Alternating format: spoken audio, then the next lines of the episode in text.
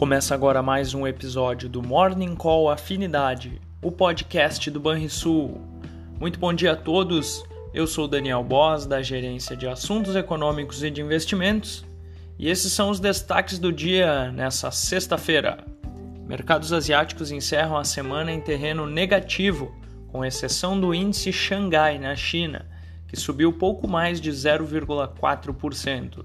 Nos Estados Unidos, os futuros operam praticamente estáveis, demonstrando certo receio com o avanço cada vez mais rápido da inflação no país nas últimas quatro décadas, o que reforça as expectativas de aumentos mais agressivos na taxa de juros básico por parte do Banco Central americano. No fronte da guerra, Após uma quarta-feira de muita animação, as expectativas por um fim imediato no conflito foram reduzidas nesta quinta-feira, depois que as conversas entre os ministros de Relações Exteriores de Rússia e Ucrânia trouxeram nenhuma notícia concreta sobre trégua. Além do salto da inflação ao consumidor americano, que alcançou o patamar de 7,9% ao ano, como acompanhamos em nosso Breaking News da véspera, as expectativas de uma política monetária mais apertada também foram alimentadas por um tom mais agressivo do Banco Central Europeu, demonstrando que os reflexos da guerra serão globais e inflacionários.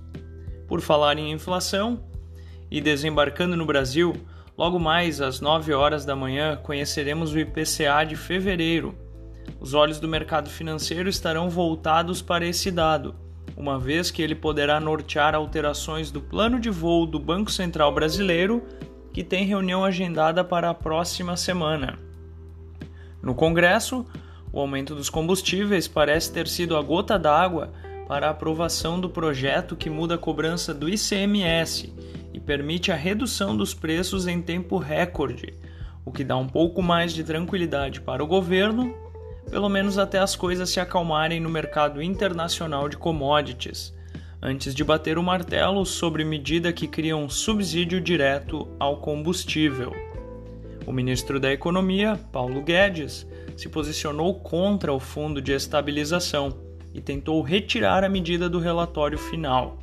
A equipe de Guedes acabou fazendo uma concessão de última hora ao aceitar a inclusão do auxílio gasolina de modo a evitar um conjunto mais amplo de subsídios. Lembrando que a lei das eleições impede a concessão de benefícios em ano eleitoral, podendo limitar a entrada em vigor para 1 de janeiro de 2023. Vamos ao fechamento do mercado. O dólar fechou a quinta-feira com um leve alta de 0,11% aos R$ 5,02. O Ibovespa teve queda de 0,21% aos 113.663 pontos, e o S&P 500 caiu 0,43% aos 4.259 pontos. O DI futuro para janeiro de 2023, o juro curto, subiu 12 pontos base, a 13,03%. Já o DI futuro para janeiro de 2027, o juro longo subiu 11 pontos base, a 12,14%. Na agenda do dia, nos Estados Unidos, destaque para a confiança do consumidor e no Brasil, como já mencionado, os dados da inflação oficial através do IPCA de fevereiro. Tenham todos um excelente dia, um bom final de semana e eu encontro todos vocês na segunda-feira.